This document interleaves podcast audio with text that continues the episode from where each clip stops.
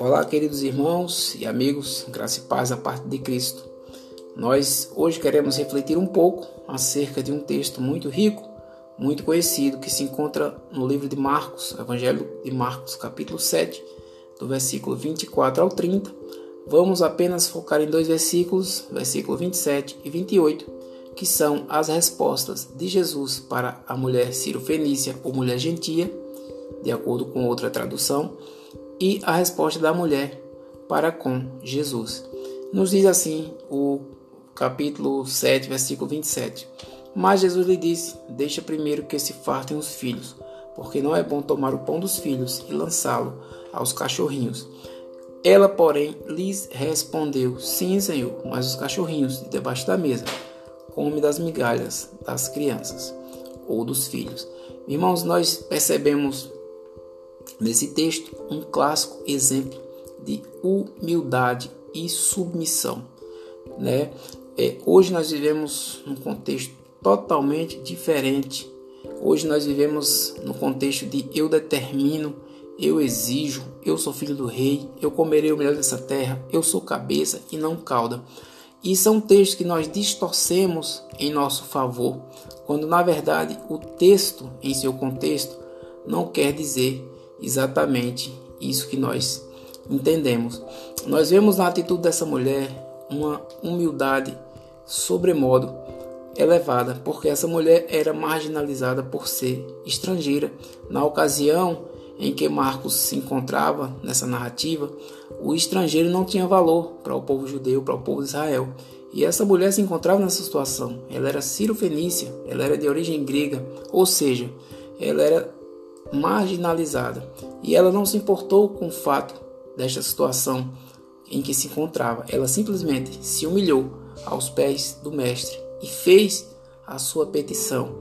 E pela sua resposta ousada, ela alcançou o favor do rei. Nós não vemos a mulher retrucando Jesus, nós não vemos a mulher saindo com raiva, nós não vemos a mulher é, maltratando o mestre, nós vemos a mulher aceitando a condição de abre aspas cachorrinhos e fecha aspas, porque ela precisava do favor do mestre. E quantas vezes nós uh, não queremos nos humilhar na presença de Cristo? Nós queremos a bênção, nós queremos a vitória, mas nós não queremos estar humildes aos seus pés, lançados aos seus pés, de forma a esvaziarmos de nós mesmos como fez esta mulher. Às vezes nós não nos submetemos aos pastores da nossa igreja, aos líderes dos ministérios, aos nossos patrões e não queremos estar submisso a ninguém. Isso não é bíblico, isso não agrada a Deus. Nós devemos aprender com o exemplo desta mulher, Ciro Fenícia, conforme nós lemos.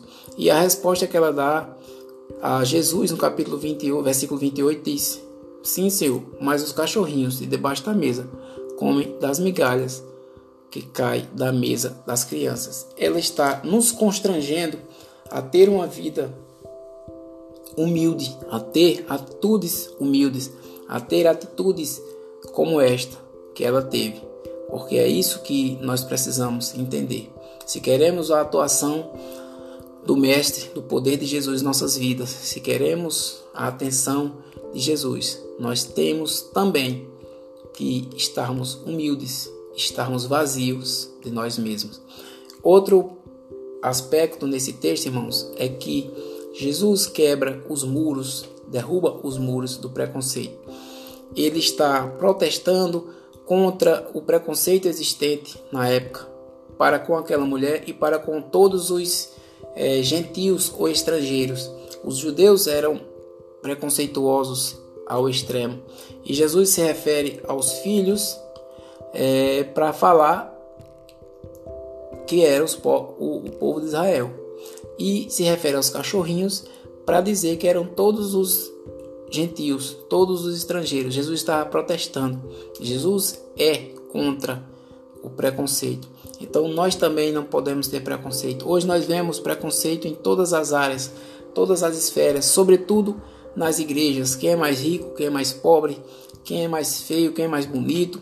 É, nas denominações, nós vemos uma guerra muito grande de quem é mais santo, quem crê mais na Bíblia, quem é reformado e quem não é, quando na verdade nada disso importa.